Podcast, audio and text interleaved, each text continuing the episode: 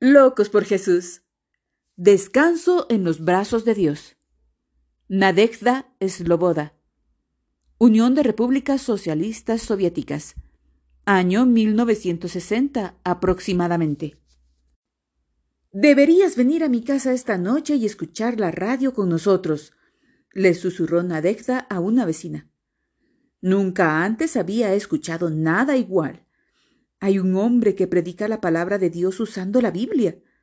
No sé cómo ha sucedido, pero esos programas han cambiado mi vida. Nadegda Sloboda fue la primera en su aldea en convertirse a través de la predicación del Evangelio por la radio en Rusia, retransmitida desde estaciones en países vecinos. Pronto su amor por Dios y su fe al testimonio hizo que también otros viniesen a los pies de Cristo.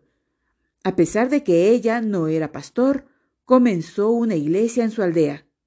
Con el tiempo, la iglesia creció tan poderosamente que la policía tuvo que rodear la aldea para impedir que los vecinos de las fincas cercanas acudiesen a escuchar el mensaje del Evangelio.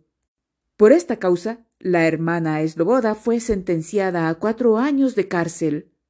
Sus cinco hijos fueron llevados por la fuerza a un colegio de internos ateo.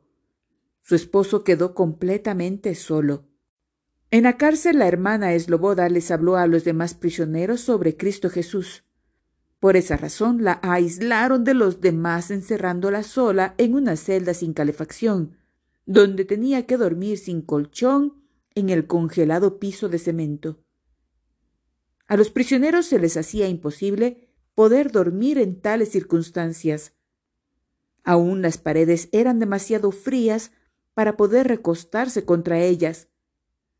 Algunos dicen que estando de pie y con solo la frente tocando la pared, podían dormir lo suficiente para sobrevivir algunos días.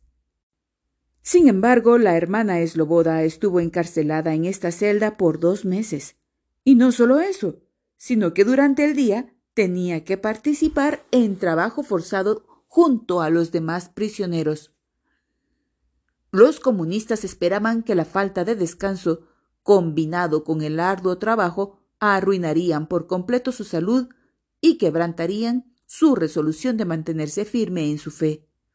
Pero ella nunca se debilitó. Todos le preguntaban, ¿pero cómo puedes tolerarlo?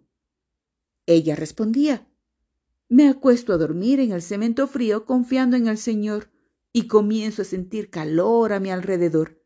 Descanso en los brazos de Dios. El Dios eterno es tu refugio y abajo están los brazos eternos.